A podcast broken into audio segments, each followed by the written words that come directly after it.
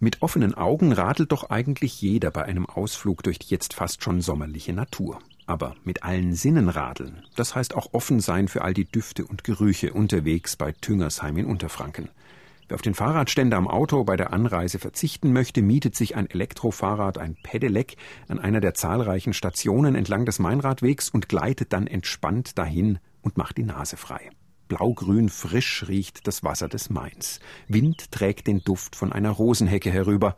Auch andere Radler sind begeistert. Das Wetter ist ja wunderschön und der Duft und die Weinberge, jetzt wenn sie so sprießen, da durchzufahren, das ist wunderschön. Die Vögel, vor allen Dingen der Duft von den Blüten, von den Blumen, es ist herrlich am Main. Und die Shoppen sind am besten. Ne, das ist das Wichtigste von unserem Mehl. Das machen wir nämlich immer ab. Oh Gott, jetzt wird gerollt. Da trinkt ja jeder einen Schluck oder zwei, bis das Glas leer ist.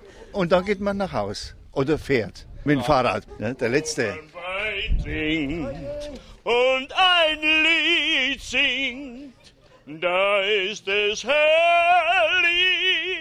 herrlich auf der Welt. Mit Gesang und dem Rollschoppen geht's dann weiter hoch in die Weinberge über Retzbach. In einer weiten Schleife fließt unten gemächlich der Main zwischen Feldern und Wiesen.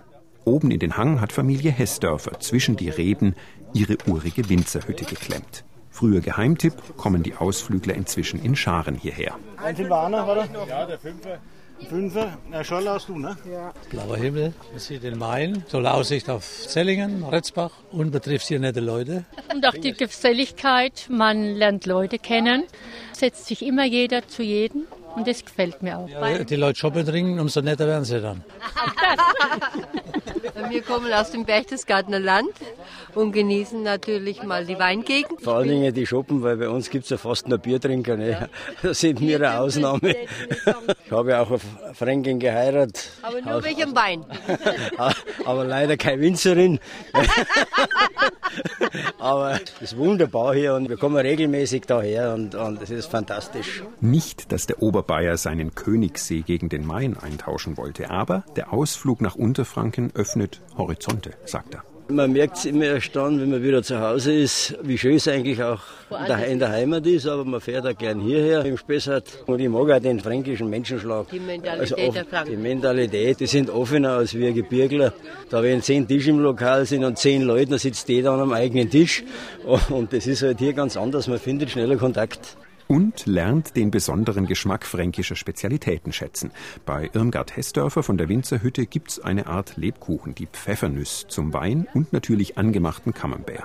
Orbatster oder wie er hier heißt, gerupfter. Der angemachte Käse, der wird richtig mit der Gabel gedrückt und es ist halt Camembert. Und ich tue immer ein wenig Sopri noch mit rein. Das schmeckt dann noch einmal so gut. Butter, Pfeffer und Paprika. Das ist mein Geheimnis öffentlich für alle, die es eventuell nachmachen wollten, weil es schmeckt schon gut und es riecht auch ja, gut. Ja, also so ein angemachter passt halt total gut zum Wein.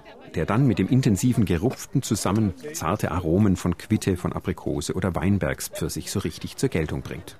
Keltern fordert alle Sinne, sagt Winzer Stefan Bauer aus Tüngersheim. Als Winzer geht man eher wenig bewusster durch die Natur. Da sind die Sinne eher wenig geschärft. Also schauen Sie mal den Thymian, wo wir draußen vor der Tür stehen haben. Den rieche ich, wenn ich vorbeilaufe das ist immer ein wenig schade, wenn die Leute so Sinne nichts mehr haben. Weil es ist ja beim Wein, ach so, Wein ist ganz filigran. Also ich bin jetzt auch kein Weinpapst, wo dann sagt, es schmeckt nach wilder Pfirsich oder sowas. Finde ich nicht richtig, wenn man das macht. Aber Wein hat ganz extrem viele Düfte oder man hat ja nur vier Geschmackssinne und Düfte gibt's ja über 400. Stefan Bauer und Winzertochter Katharina Schwab lieben es, die Düfte aus der Natur dann in ihren Weinen wiederzuentdecken. Ich finde es ganz extrem, zum Beispiel beim Rotling, den vergleicht man natürlich oft so mit Früchten, wenn man alleweil merkt, die Natur riecht ja auch, gerade wenn es so blüht. Da sehe ich das zum Beispiel mit den Rotling, da, da schweift man immer so an die Erdbeeren hin, der riecht und schmeckt. Geschmack ist ja hauptsächlich Geruch, dann so an den Erdbeeren hin. Fruchtaromen kann man rausriechen, man kann auch so leicht vegetabile Aromen rausriechen, nach, nach Gras, nach Heu. Man kann auch würzige Aromen rausriechen, nach Muskat, nach Pfeffer vielleicht ein bisschen. Das kommt ganz unterschiedlich darauf an, was man selbst so für Erfahrungen mit Aromen gemacht hat in seinem Leben. Und die Weinprinzessin aus Tüngersheim erklärt auch, wie die Illusion vom Pfirsich oder Pfefferduft in den Wein hineinkommt.